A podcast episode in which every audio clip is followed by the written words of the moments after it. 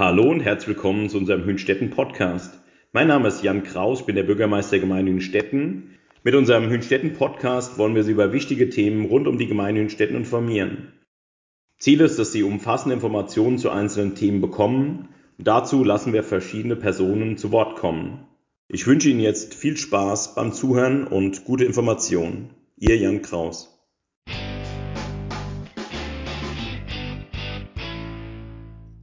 Hallo liebe Zuhörerinnen und Zuhörer, willkommen zur fünften Ausgabe des Hünstetten Podcast. Mein Name ist Michael Busse, ich komme aus Oberlippach und darf hier im Auftrag der Gemeinde Hünstetten verschiedene Themenbereiche beleuchten. Und wie immer tue ich das gemeinsam mit einem fachkundigen Gast. Heute geht es um unser Gemeindearchiv. Und gemeinsam mit der dienstältesten Gemeindearchivarin möchte ich auch einen kleinen Blick in die Geschichte unserer Gemeinde werfen. Und dazu begrüße ich herzlich Frau Diana Mohr-Weiland. Hallo und schön, dass Sie da sind. Hallo. Ja, wir haben im Vorfeld vereinbart, dass wir uns quasi zwei Themenblöcke anschauen. Das eine ist das Gemeindearchiv selbst und dann im zweiten Teil die äh, Geschichte von den Städten. Vielleicht mögen Sie erstmal kurz Ihr Team im Gemeindearchiv vorstellen, denn ich habe erfahren, dass das auch ganz neu zusammengesetzt ist und Sie da auch ganz unterschiedliche Qualifikationen und Hintergründe haben. Ja, das Team, wie es jetzt zusammengesetzt ist, das ist erst seit Anfang des Jahres so.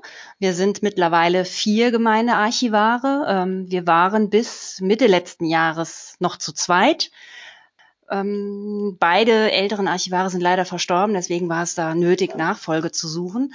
Und wir konnten insgesamt, wie gesagt, äh, drei weitere Herren aus Hünstetten dafür begeistern. Das ist einmal ein Fotograf, der Bernd aus Wallrabenstein.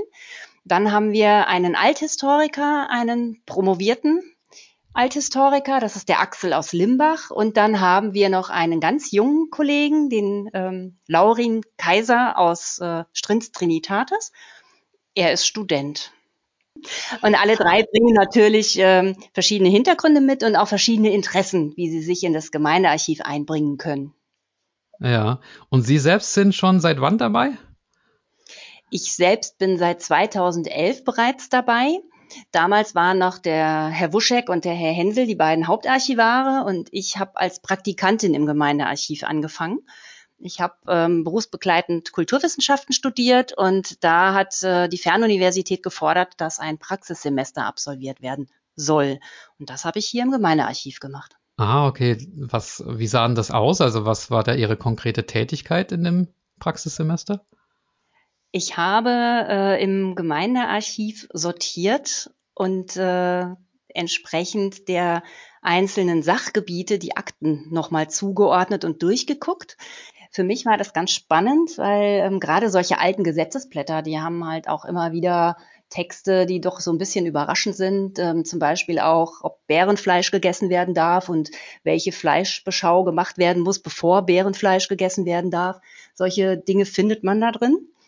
Ähm, fand ich unheimlich interessant, das zu lesen, weil mir das nicht bewusst war, dass es sowas auch mal in Deutschland geregelt gab. Ne? Ähm, ja, und auch in den alten Akten haben wir dann auch einen Versailler Vertrag gefunden. Wir haben eine Abschrift eines Zehntablösungsvertrags gefunden, die schlummerte so versteckt zwischen den, zwischen den Akten. Das war schon interessant. Ja, also da ist quasi noch viel zu finden auch. Haben Sie denn das Gefühl, dass Sie alle relevanten Informationen und Dokumente aus Hünstetten haben oder ist da noch ganz viel verschollen da draußen? Also wir denken, dass noch ganz, ganz viel verschollen ist. Ähm, wir haben auch zum Beispiel nicht alle Schulchroniken. Wir haben einen Teil der Schulchroniken im Archiv. Aber es gab ja mehr Schulen als jetzt nur die Schule in Wallbach zum Beispiel oder in Wallrabenstein. Und diese Schulchroniken sind halt leider nicht im Archiv vorhanden. Es wäre schön, wenn die jemand hat, wenn die den Weg zu uns finden könnten. Solche Dinge. Aber ähm, ja, wir wissen halt nicht, was sonst noch alles so verstaubt auf irgendwelchen Dachböden oder in irgendwelchen Kellern lagert und ähm, viel Interessantes vielleicht beherbergt. Ja, vielleicht können Sie noch was zum Aufbau des Archivs sagen, also rein physisch. Ich, ähm, das ist ja im, im DGH Kesselbach unten drin und ich habe Sie in der Vorbereitung auch besucht. Das war auch für mich ganz interessant, mal so ähm, das anzuschauen. Vielleicht können Sie den Hörern, die, die noch nicht da waren, das mal sagen, wie das so strukturiert und gegliedert ist und was man da so findet. Das Gemeindearchiv ist ähm, in den alten Räumlichkeiten der Freiwilligen Feuerwehr Kesselbach untergebracht, also im Grunde genommen im Untergeschoss des DGH. Ähm, man kommt dann auf das Archiv zu und dann hat man erstmal eine sehr große Glasfront. Das war früher die Einfahrt für das Feuerwehrauto. Ähm, da direkt dahinter haben wir das Büro. Und vom Büro aus geht man dann durch eine ähm, ja, stets abgeschlossene Tür in das Magazin. Und das Magazin selbst hat eine Größe von circa 68 Quadratmetern. Und auf diesen 68 Quadratmetern sind insgesamt, ich meine, es wären 14 ähm, Rollregale angebracht, also solche ähm, Regale, die vorne an der Front ein, äh, ja, diese, diese Drehhilfe auch haben. In diesen Regalen äh, befindet sich dann das gesamte Archivgut. Aber wir haben nur zehn Ortsteile. Genau, wir haben nur zehn Ortsteile, ja. Also es ist von uns gegliedert, zum einen in die Ortsteile und dann haben wir einen Teilbereich, äh, wo wir dann, ja, wir sagen Bibliothek dazu, wo wir dann tatsächlich äh, Bücherlagern haben, nicht nur aus Kesselbach, äh, nicht nur aus Hünstetten, Entschuldigung, sondern äh, generell, also so Umgebung ist dabei, aus Idstein ist einiges dabei, Wiesbaden, Limburg oder auch deutschlandweite Literatur und auch teilweise haben wir Bücher über die Weltgeschichte dort stehen. Und natürlich ein Teil von der Gemeinde Hünstetten selbst. Ne? Da sind auch mehrere Regalböden belegt mit äh, Akten aus der Gemeinde. Kommt es denn auch vor, dass Sie noch fürs Archiv so neue Dokumente erhalten? Also kommt da mal jemand rein und sagt, schauen Sie mal, hier habe ich noch alte Unterlagen, die vielleicht spannend sind? Ähm, ja, es kommt vor und äh, wir würden uns aber wünschen, dass es häufiger vorkommen würde. Also wir haben, ähm, ich weiß gar nicht mehr genau, wann das war, ob das 2020 war. Da haben wir mal ein altes Dokument erhalten über die Errichtung einer Telegrafenleitung zwischen Kettern-Schwalbach und Panroth. Und ähm, jetzt vor gar nicht allzu langer Zeit haben wir eine Schulchronik bekommen. Die wurde auch bei einem unserer Archivare abgegeben. Die hat den Weg zu uns gefunden. Das kommt relativ selten vor, aber es kommt immer noch vor. Manchmal ähm, haben wir dann ja, Interessierte, die gucken sich das Archiv dann mal an, die fragen nach, welche, welche Akten wir dort lagern, was wir annehmen an alten Dokumenten. Also grundsätzlich sagen wir immer, bringen Sie uns die Sachen erstmal vorbei, dann sichten wir das und dann entscheiden wir, ob es etwas Archivierungswürdiges ist, ähm, zum Beispiel auch Themen zur Zeitgeschichte oder ob es etwas ist, das wir äh, nicht im Archiv verwahren, weil es eben nicht, nicht von so großem, weitreichendem Interesse sein wird oder ist. Hm. Und welchen Zeitraum deckt das Archiv ab? Also, ja, was ist das älteste Exponat, das Sie haben, vielleicht mal gefragt? Das älteste sind alte Tonscherben. Die sind etwa 6000 Jahre alt. Uh. Die wurden gefunden bei Beuerbach. Ähm, die werden der, ich glaube, Michelsberger Kultur heißt es, zugeordnet. Die war so in der Zeit 4300 bis 3500 vor Christus.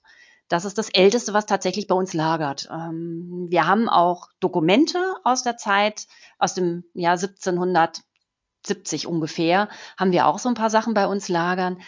Die anderen Dinge sind meistens so Anfang 19. Jahrhundert, 19. Jahrhundert. Ja. Und was würden Sie sagen, ist das wertvollste Dokument, das man finden kann bei Ihnen? Das ist eine schwierige Frage. Weil, also materiell, glaube ich, haben wir nichts, was wirklich sehr wertvoll ist. Es ist also sehr, sehr individuell, was wir da haben, was wir als wertvoll empfinden. Ich zum Beispiel empfinde den Versailler Vertrag als sehr wertvoll, dass wir den überhaupt bei uns haben, im Original. Ähm, ich glaube, unser Fotograf würde eher sagen, er findet die Glasnegative, die bei uns aufbewahrt sind, sehr wertvoll. Das auch ein, ein wichtiges Stück Zeitgeschichte ist. Sehr schwer zu sagen. Ja, das mit dem Versailler Vertrag müssen wir vielleicht nochmal äh, erklären. Also das gab ja nicht nur diesen einen Vertrag, das wäre ja sehr außergewöhnlich, wenn der in Hünstetten wäre, sondern es gab genau. viele verschiedene Abschriften. Ne? Genau. Also im Grunde genommen hätten wir zehn haben müssen, da jede eigenständige Gemeinde einen Versailler Vertrag damals erhalten hat. Wo die anderen neun sind, wissen wir nicht. Ähm, aber wir sind schon ganz glücklich, dass wir überhaupt ein Exemplar dort liegen haben. Das heißt, es könnte durchaus sein, dass äh, einer dieser Verträge noch in einem Privathaushalt schlummert und sich die Besitzer freuen, dass sie einen Versailler Vertrag im Original zu Hause haben. ja, unglaublich, was man da, also glaube ich auch ein Aufruf an alle, den man hier machen kann, schon mal an der Stelle, mal so zu gucken, was, was man selber noch hat und, und vielleicht mal vorbeizubringen. Was mich noch bei den Dokumenten interessieren würde, können Sie die denn alle lesen? Also rein von der Qualität und von der Sprache und von der Schrift, was gibt es da für Besonderheiten? Ja, vieles ist in Kurrent geschrieben. Wir haben auch einiges, was in Sütterlin geschrieben ist. Kurrent gedruckt ist äh, kein Problem. Die Handschriften sind halt immer das Problem. Jeder kennt es ja, jeder hat eine individuelle Handschrift und je nachdem ist es halt mehr oder weniger gut zu lesen. Die Sprache ist natürlich ähm, auch immer mal eine Herausforderung, weil äh, ja, fällt mir gerade wieder die, die Urkunde zu dem Telegrafenmast ein. Da haben wir uns schwer getan, der Herr Hensel und ich, mit einem Wort und haben da längere Recherche betrieben und das hieß Fizinalweg und das heißt auf Deutsch übersetzt ein Beiweg, ein Nebenweg. Das war ein lateinisches Wort, das dort eingeflossen ist und das macht es natürlich nicht einfach, ja, weil das nichts ist, was Sie kennen. Das heißt, Sie sehen die Buchstaben und können die eigentlich nicht in Verbindung bringen da, das ist äh, immer wieder spannend, was sich da so auftut. Ja, wie gehen Sie denn bei so einer Recherche vor? Gibt es da irgendwelche Clubs, die man anfragen kann oder wie, wie recherchiert man das? Also man kann viel im Internet recherchieren. Wir haben auch Nachschlagewerke im Archiv. Da kann man auch schauen, ob man dazu was finden kann. Und äh, ja, wenn wir es gar nicht lesen können, das ähm, Hessische Hauptstaatsarchiv in Wiesbaden, die helfen da einem auch weiter. Da kann man auch anfragen, wenn man Schwierigkeiten hat, etwas zu lesen. Ähm, bisher haben wir es immer geschafft mit Recherchen in den Nachschlagewerken vor Ort oder halt auch eben mal im Internet. Einfach mal gesucht, wenn man dann mal äh, den Verdacht hatte, es könnte dieses Wort sein, das mal eingegeben.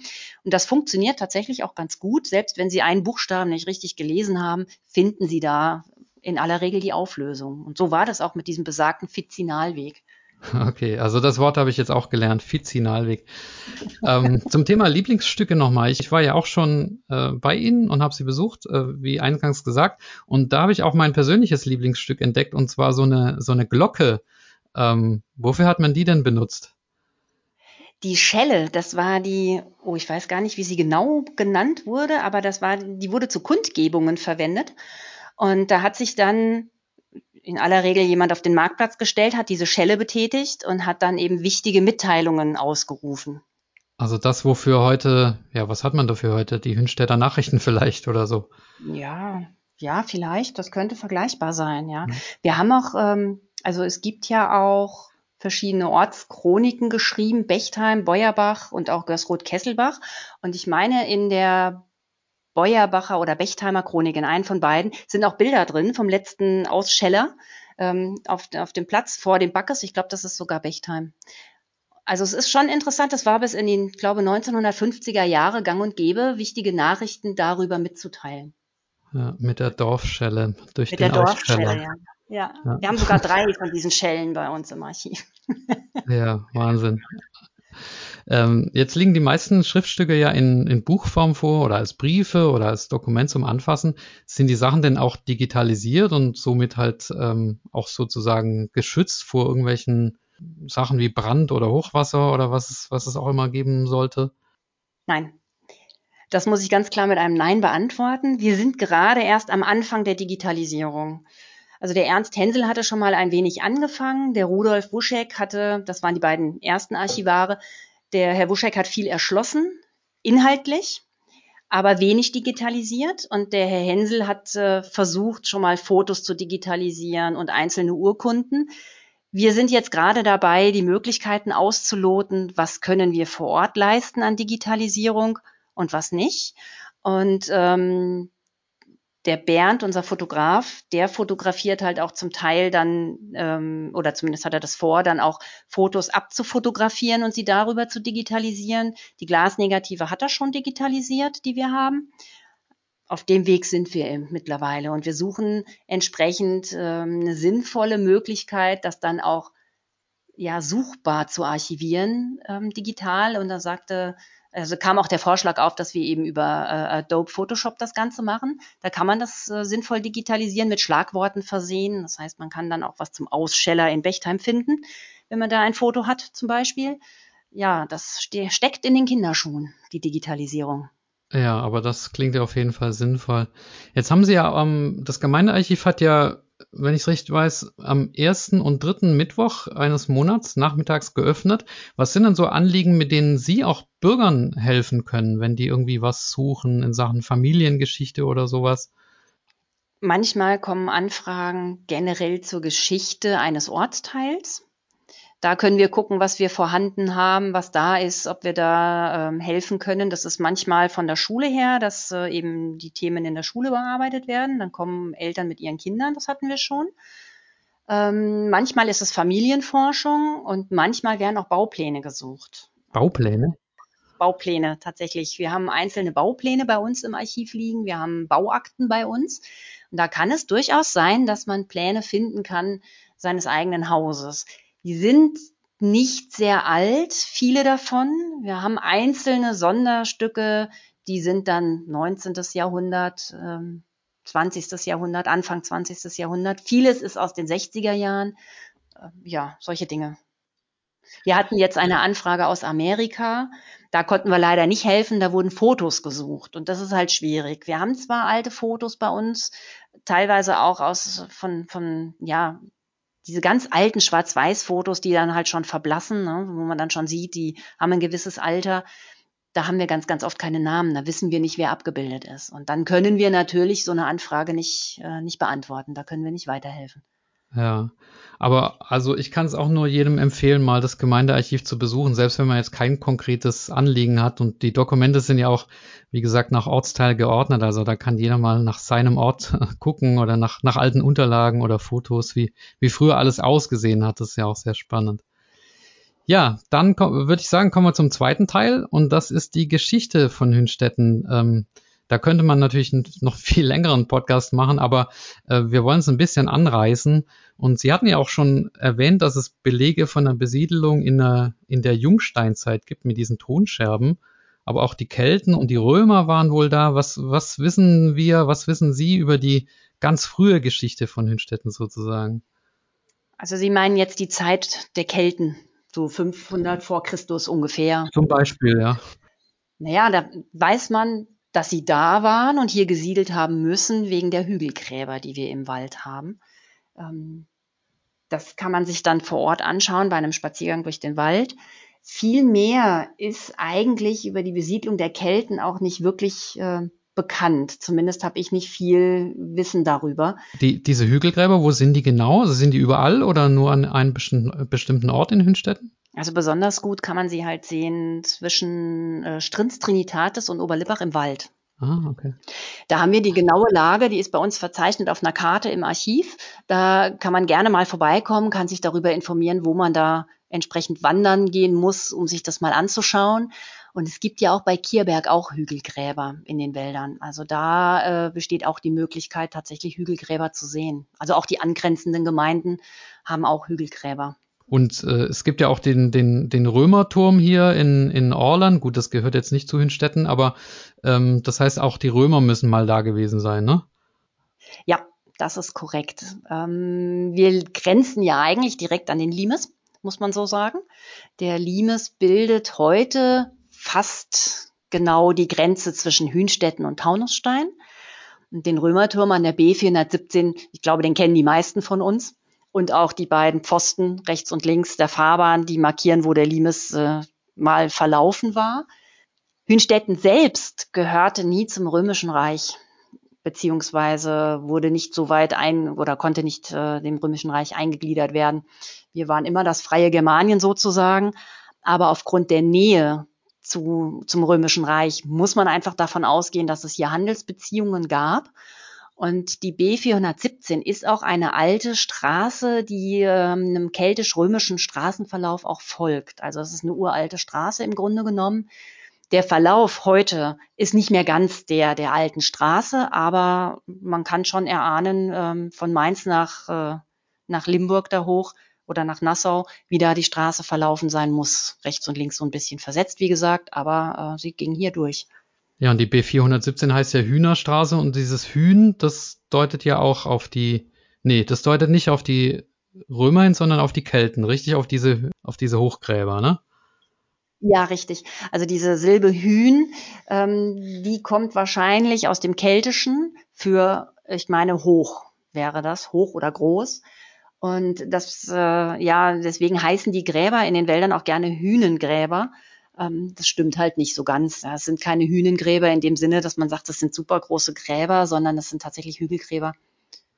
Und dieses Hühn ist halt hier in der Gegend auch verbreitet. Wie gesagt, Hühnfelden, also Kierberg, Kierberg Hühnfelden hat es auch in, im Ortsnamen drin, die Silbe. Und ähm, die Hühnerkirche, könnte man jetzt sagen, ist eigentlich falsche Schreibweise, weil die Hühnerkirche ja eher, würde man denken, an Huhn angelegt ist, aber es, es kommt tatsächlich auch von den Hühnengräbern. Ja, Hühnerkirche, Hühnerstraße und Hühnstetten anders geschrieben, aber trotzdem der gleiche, gleiche Herkunft. Genau. Ja, und wenn wir ein paar äh, hundert Jahre weiterspringen, ähm, ich habe mir notiert, so ab dem Jahr 1250 haben, wurden die verschiedenen Ortsteile Hünstettens dann erstmals urkundlich erwähnt und deswegen gibt's ja auch so diese 700 oder 800 äh, Jahrfeiern da in den einzelnen Ortsteilen. Aber die ganze Zeit war es ja noch nicht Hünstetten, sondern das waren ja alles jahrhundertelang selbstständige Gemeinden, oder? Oder gab's da schon früher einen Zusammenschluss? Also ein Zusammenschluss, ähm, so wie es jetzt ist oder ähnlich wie es jetzt ist, eigentlich nicht. Es war nur so, dass einzelne Ortsteile zum Kloster Bleidenstadt gehörten. Mhm. Das heißt, die wurden dann auch verwaltet vom Kloster Bleidenstadt und waren dann eben auch abgabenpflichtig. Ähm, die anderen Orte, ja, die gehörten dann zu Grafschaften beziehungsweise waren teilweise auch im Privatbesitz von, von Grafen, soweit ich weiß. Ähm, da ist auch das Beispiel Wallrabenstein, das äh, gehörte, ich glaube, der Idsteiner Linie der Grafen zu Nassau, aber das weiß ich nicht 100 Prozent. Da ähm, müsste, müsste sich jemand anderes nochmal mit auseinandersetzen, wenn das gefragt wäre. Da kann ich nicht so viel zu sagen. Ja, und dann kam ja im Jahr 1971 die Gründung von Hünstetten. Das heißt, ja, warum hat man sich da eigentlich zusammengeschlossen zu einer, zu einer Gemeinde? Man hatte eigentlich gar nicht wirklich die Wahl. Also es ist so, dass es eine Gebietsreform gab und die war schon Ende der 60er Jahre äh, im Gespräch und wurde dann halt auch umgesetzt. Und dann mussten sich die Gemeinden zusammenfinden. Also es war ein gewisser Zwang dahinter. Als Hünstetten entstand, ähm, war es so, dass eben nicht alle Ortsteile auf einmal tatsächlich dabei waren, weil eben diese Freiwilligkeit noch da war. Ne? Also haben sich dann halt mehrere Gemeinden, einzelne Gemeinden zusammengeschlossen auf freiwilliger Basis ähm, Oberlippach kam auch freiwillig dazu, aber nicht zur Gründung 71, sondern das kam erst im Sommer 72 dazu. Und dann im Laufe der Zeit bis 77 eben Bechtheim, Wallrabenstein und jetzt muss ich kurz überlegen, ich glaube Limbach war es. Die waren nicht von Anfang an dabei. Hünstetten besteht ja anders jetzt zum Beispiel als Idstein. Da gibt's ja auch so verschiedene ne, Ortsteile, die zu Idstein gehören. Aber es gibt ja kein, kein Kern Hünstetten sozusagen, wie es so einen Kern Idstein gibt. Ich kann mir vorstellen, dass das auch Probleme irgendwie bereitet hat damals.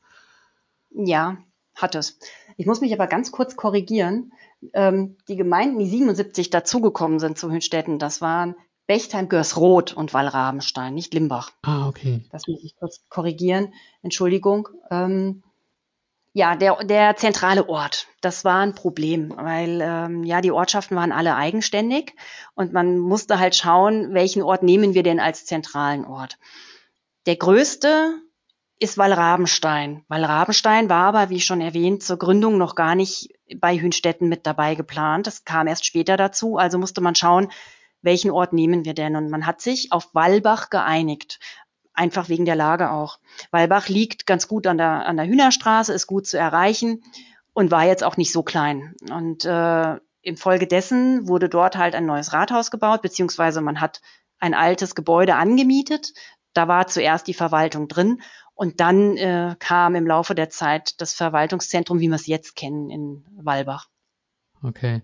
Und Sie hatten vorher auch so ein bisschen erwähnt, dass es nicht ganz einvernehmlich war. Ich habe gelesen, die Gemeinde Görsroth hat sogar geklagt ähm, gegen diese Eingliederung. Wissen Sie, was damals die Bedenken waren?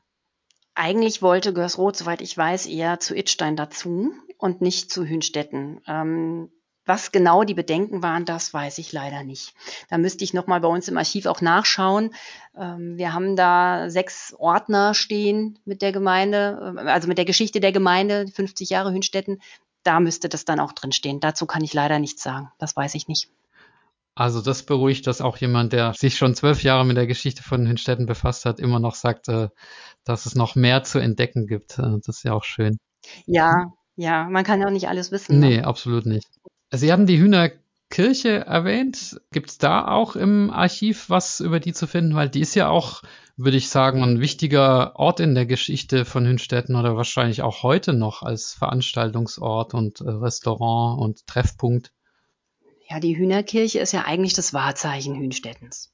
Das muss man ganz klar sagen. Das kennt irgendwie jeder, der zwischen Wiesbaden und Limburg schon mal über die B417 gefahren ist. Ähm, wir haben tatsächlich ein Heftchen über die Hühnerkirche im Archiv. Über die Hühnerkirche selbst irgendwelche Unterlagen haben wir aber, soweit ich weiß, nicht. Also der Herr Wuschek hat sich da mal mit auseinandergesetzt und hat tatsächlich ein Geschichtsheft verfasst. Das liegt bei uns, das kann man sich gerne auch bei uns anschauen. Ähm, er hat es genannt, der Kirchenführer zur Hühnerkirche. Zeugnisse und offene Fragen zum, zur frühen Geschichte. Das gibt's bei uns zum Einsehen, genau. Ja, also das mit dem Wahrzeichen, das empfinde ich auch so. Und was man an der Geschichte der Hühnerkirche ist, auch gut sieht, äh, ist die, die Zerstörungskraft von, von Kriegen. Denn die Hühnerkirche hat ja immer wieder floriert als Gaststättenbetriebe oder auch als Posthaus, habe ich nachgelesen, wurde dann aber immer wieder in Kriegen von Soldaten geplündert oder einfach wirtschaftlich schwer beschädigt. Also das ist auch ein, ja, eine Chronik sozusagen von, von Krieg und Frieden, so ein bisschen die Hühnerkirche. Ja, im Grunde ja. Sie hat halt auch eine lange Geschichte. Ne? 1500, ich glaube 1552 erstmals erwähnt ähm, als Kapelle. Und äh, seitdem, ja, wie gesagt, auch als Poststation verwendet. Und ähm, wir haben auch Bilder im Archiv tatsächlich auch auf Glasnegativ, wo dann auch noch eine Tankstelle vor der Hühnerkirche ist. Also es war immer schon irgendwie ein zentraler Treffpunkt. Okay, die Hühnerkirche als Tankstelle. Zumindest laut dem Foto, das wir haben. Wir haben da eine Zapfanlage drauf erkennen können, ja. Erstaunlich. Auf ein Thema würde ich gerne noch zu sprechen kommen, und zwar unser Wappen. Ich habe äh, auf Wikipedia nachgelesen, auf der Seite von Hünstetten, dass das Wappen äh, 1979 vom Staatsarchiv Darmstadt genehmigt wurde. Könnten Sie denn das Wappen von Hünstetten auf Anhieb nachmalen? Das Wappen von Hünstetten könnte ich tatsächlich nachmalen. Das habe ich gelernt mittlerweile. Ähm, die Aufteilung ist vielleicht auch sowas, was dem einen oder anderen ein bisschen schwer fällt. Das ist ja voller Symbolik eigentlich, das Wappen, ne? Ja, das rote Haar steht für Hünstetten beziehungsweise auch für die Gegend hier, also auch für die Hügelgräber oder die Hünengräber. Und der Querbalken des Haars, ähm, der symbolisiert im Grunde die, die äh, B417, die Hühnerstraße. Oberhalb dieses Querbalkens sind vier Ortsteile, das sind diese vier Doppel-T-Schäfte, die symbolisieren die Hühnengräber und diese vier Ortsteile Oberlibbach, Limbach, Strins Trinitatis und Kettern-Schwalbach.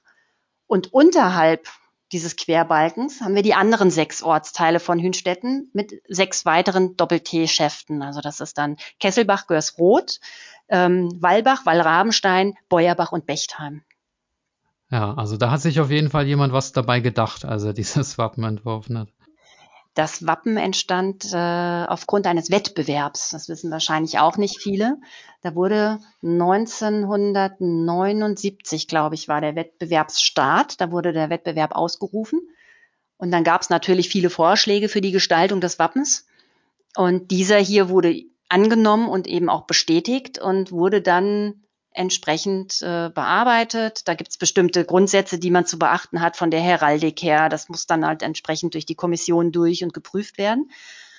Und ähm, als das dann erfolgt war, wurde das Wappen eben offiziell vorgestellt und seitdem haben wir dieses äh, Hünstetter Wappen voller Symbolik. Ja, ich glaube, mit Blick auf die Zeit kommen wir schon fast zum Schluss. Einmal noch kurz die Frage, wenn jemand Kontakt aufnehmen möchte zu Ihnen, wie sind Sie denn am besten erreichbar als äh, Gemeindearchiv-Team oder auch Sie persönlich? Also wir sind ja jeden ersten und dritten Mittwoch im Monat erreichbar direkt im Archiv. Ansonsten haben wir eine E-Mail-Adresse. Die kann man auch aufrufen über die äh, Gemeinde Hünstetten-Seite und kann uns dann auch gerne eine E-Mail schreiben. Die wird dann aber auch gelesen, wenn wir vor Ort sind. Wir sind in der letzten Zeit häufiger mal vor Ort, gerade ähm, der Laurin, äh, unser Student, der ist da öfter im Archiv und äh, ja, beschäftigt sich mit den Archivalien. Und der liest dann auch die E-Mails und beantwortet das dann auch direkt. Okay, alles klar. Ja, dann fast schon traditionell in diesem Podcast möchte ich mit der Frage nach der guten Fee schließen. Also wenn Sie einen Wunsch äußern dürften, der allerdings mit dem Gemeindearchiv oder auch mit der Geschichte von Hünstetten zu tun haben muss, was würden Sie sich dann von der guten Fee wünschen? Das ist auch eine schwierige Frage. Was würde ich mir wünschen? Ich würde mir wünschen, dass äh, die Dokumente, die noch auf Dachböden verstauben, doch den Weg zu uns finden könnten. Ja, alles klar, Frau Moweiland, vielen Dank. Das war ein spannender Einblick in Ihre Arbeit und ein sicherlich kurzer, aber trotzdem interessanter Einblick in die Geschichte von den Städten. Und ja, dann wünsche ich noch viel Erfolg bei der Archivtätigkeit und viele spannende Erkenntnisse und äh, sage herzlichen Dank und bis bald. Ich danke auch und einen schönen Abend noch.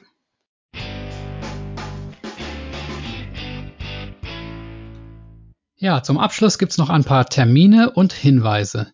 Der wichtigste am 8. Oktober ist Landtagswahl. Machen Sie bitte von Ihrem demokratischen Stimmrecht Gebrauch und gehen Sie wählen. Alle Wahlberechtigten müssten bereits bis zum 17. September eine Wahlbenachrichtigung erhalten haben. Falls nicht, dann wenden Sie sich bitte an das Wahlamt.